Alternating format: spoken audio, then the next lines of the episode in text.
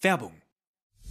Sport ist nicht immer fair. Man muss durch, man muss das an die Seite legen und dann durchgehen. Aber was, wenn aus fair nicht nur faul, sondern ein Mordfall wird? Was scream, get the f out of Mars, get the f Mars.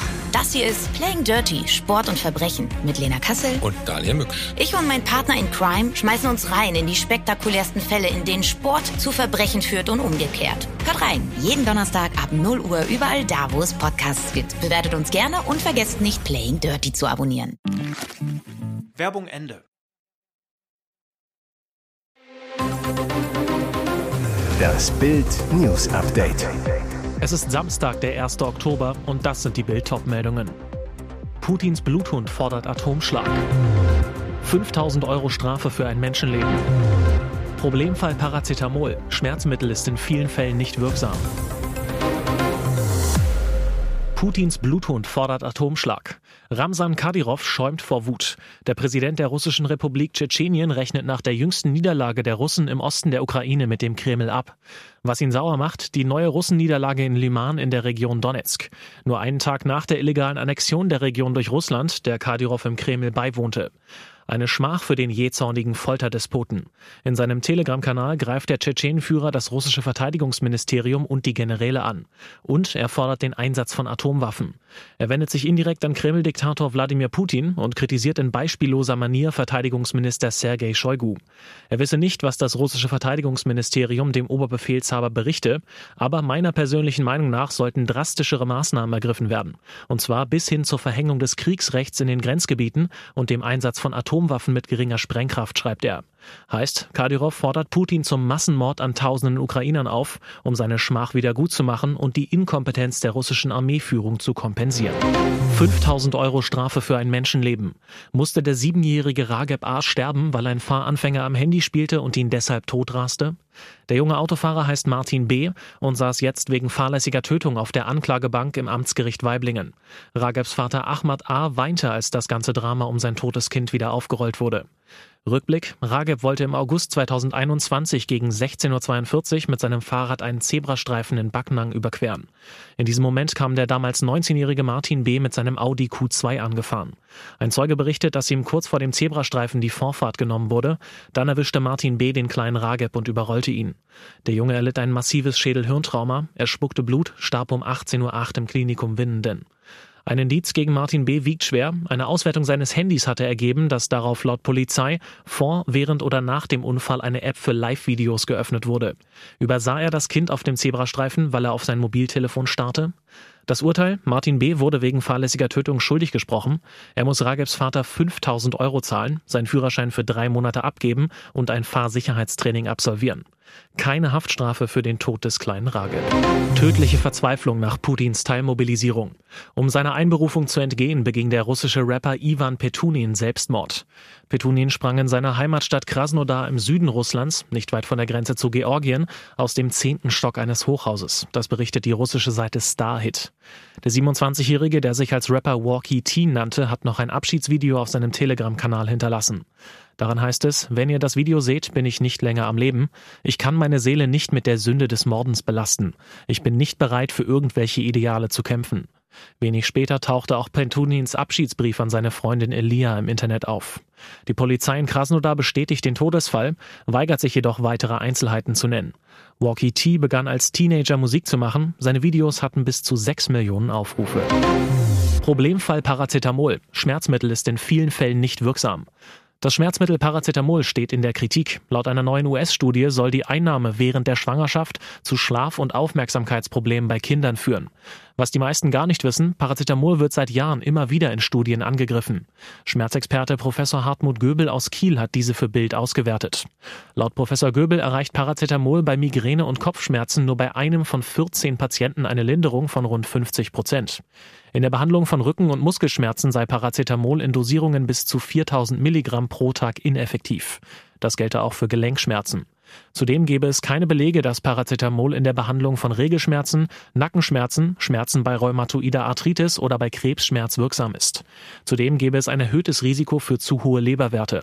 Erschreckend, die Zahl der Patienten, die Paracetamol genommen haben und danach eine Lebertransplantation brauchen, ist doppelt so hoch wie bei Patienten, die andere Schmerzmittel verwenden. Sollte man Paracetamol nach all diesen Studienergebnissen überhaupt noch einnehmen? Bei leichten Schmerzen und Fieber in kleinen Mengen, aber nicht in der Schwangerschaft, empfiehlt Professor Hartmut Göbel. Zahltag bitte. Vor dem großen Preis von Singapur morgen gab es gleich zwei Gaga-Strafen in der Formel 1. Einer der Übeltäter, Mick Schumacher. Der Deutsche war in Singapur im Training in der Boxengasse mit 60,1 kmh unterwegs und damit 0,1 kmh über dem Tempolimit von 60 kmh und sah glatt ein Knöllchen von der Rennleitung. Die Geldstrafe für das Mini-Vergehen 100 Euro. Gut für den Deutschen, Mick muss nicht selbst blechen, sein Team muss die Rechnung begleichen. Zunächst war gegen Mick auch wegen eines sogenannten Unsafe Release ermittelt worden, weil im dritten Training sein Bolide nach einem Reifenwechsel zurück vor die Box geschoben werden musste. Grund, am rechten Hinterrad klemmte etwas. In den TV-Bildern sah es so aus, als wenn der Reifen locker gewesen sei. Die Rennleitung sprach aber keine Strafe aus. Auch Lewis Hamilton hatte Ärger, musste bei der Rennleitung vorsprechen. Grund dafür war, dass er im Training wieder sein Nasenpiercing trug, was allerdings aus Sicherheitsgründen nicht mehr erlaubt ist. Für den siebenmaligen Weltmeister ist das Thema zum Kopfschütteln.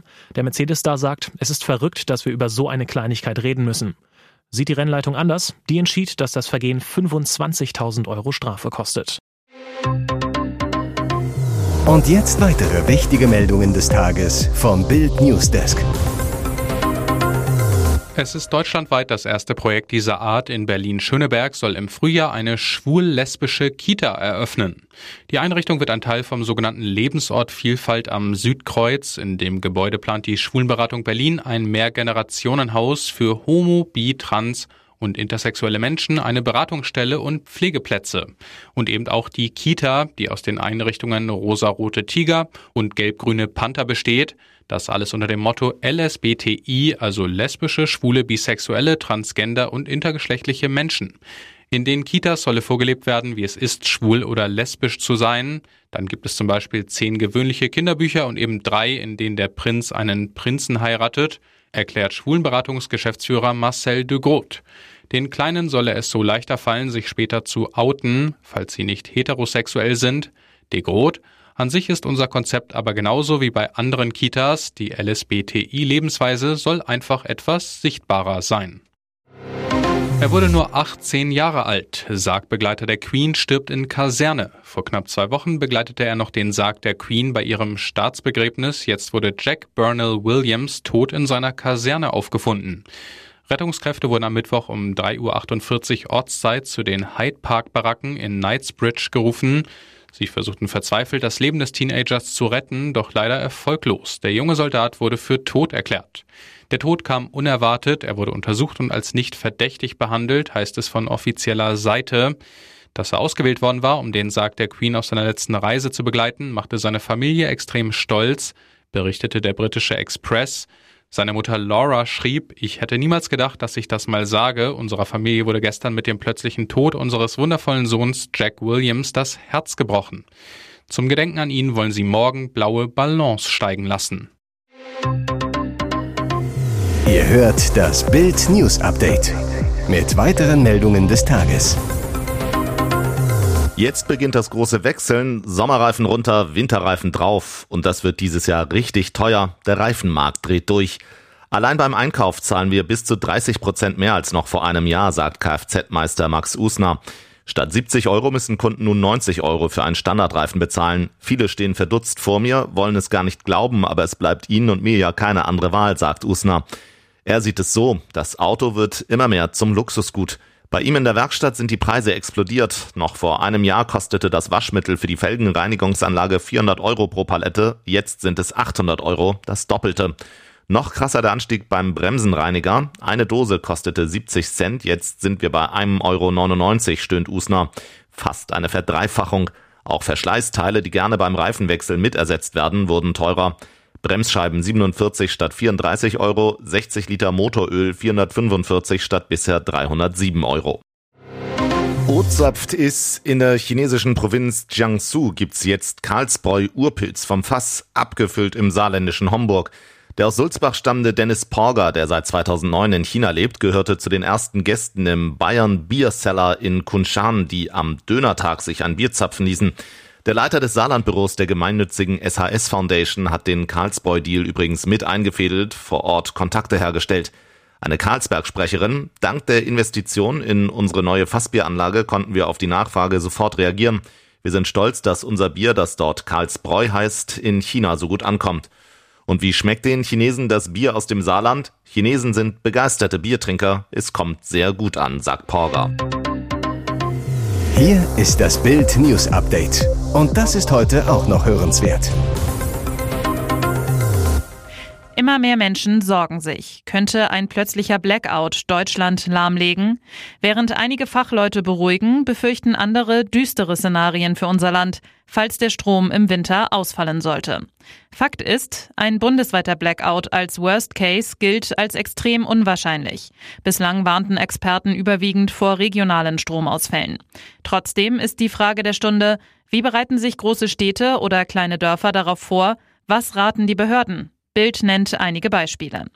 Die Stadt Potsdam bereitet Notfallhallen vor. Vier Sporthallen in verschiedenen Teilen der Stadt sind als Anlaufpunkte bei Stromausfällen vorgesehen. Dort soll die Versorgung zum Beispiel über Notstromaggregate sichergestellt werden. Auch mit Kliniken und Einrichtungen im Sozial- und Pflegebereich würden Notfallpläne abgestimmt. Überlebenswichtig Wasser. Essens Oberbürgermeister Thomas Kufen. Wir haben nachgeschaut, wo es in der Stadt Trinkbrunnen gibt. Denn im Fall eines Stromausfalls arbeiten unter Umständen auch die Klärwerke nicht mehr. Dann müssen wir die Frischwasserversorgung anders sicherstellen. In Berlin schreiben Experten des LKA und der Landespolizeidirektion seit Monaten an einem Geheimpapier Energiekrise. Ein Behördensprecher erklärt, die Polizei Berlin fokussiert sich hierbei auf die Wahrscheinlichkeit des Eintretens bestimmter Reaktionen. Ziel sei es, in einem möglichen Ernstfall schnell und wirkungsvoll zum Schutz der Bevölkerung handeln zu können. Bayern ballert die Krise weg. Der Rekordmeister schießt völlig überforderte Leverkusener mit 4 zu 0 aus dem Stadion. Es ist der erste Münchner Sieg nach vier Ligaspielen ohne Dreier. Kuriose Klappenpanne in der Halbzeit. Normalerweise fährt zum Pausenpfiff eine Klappe aus dem Rasen hoch, durch die die Spieler in die Kabinen kommen. Beim Leverkusen-Kick streikt die Klappe. Die Profis müssen einen Umweg zu den Umkleiden nehmen. Bild-Fußballchef Christian Falk erwischt die Bayern-Stars auf der Kabinenwanderung und fragt Thomas Müller, neue Wege? Der Nationalspieler antwortet, wir haben alles hinterfragt. Trotz des wichtigen Bayern-Sieges lief also nicht alles perfekt. Weitere spannende Nachrichten, Interviews, Live-Schalten und Hintergründe hört ihr mit Bild TV Audio. Unser Fernsehsignal gibt es als Stream zum Hören über TuneIn und die TuneIn-App auf mehr als 200 Plattformen, Smart Speakern und vernetzten Geräten.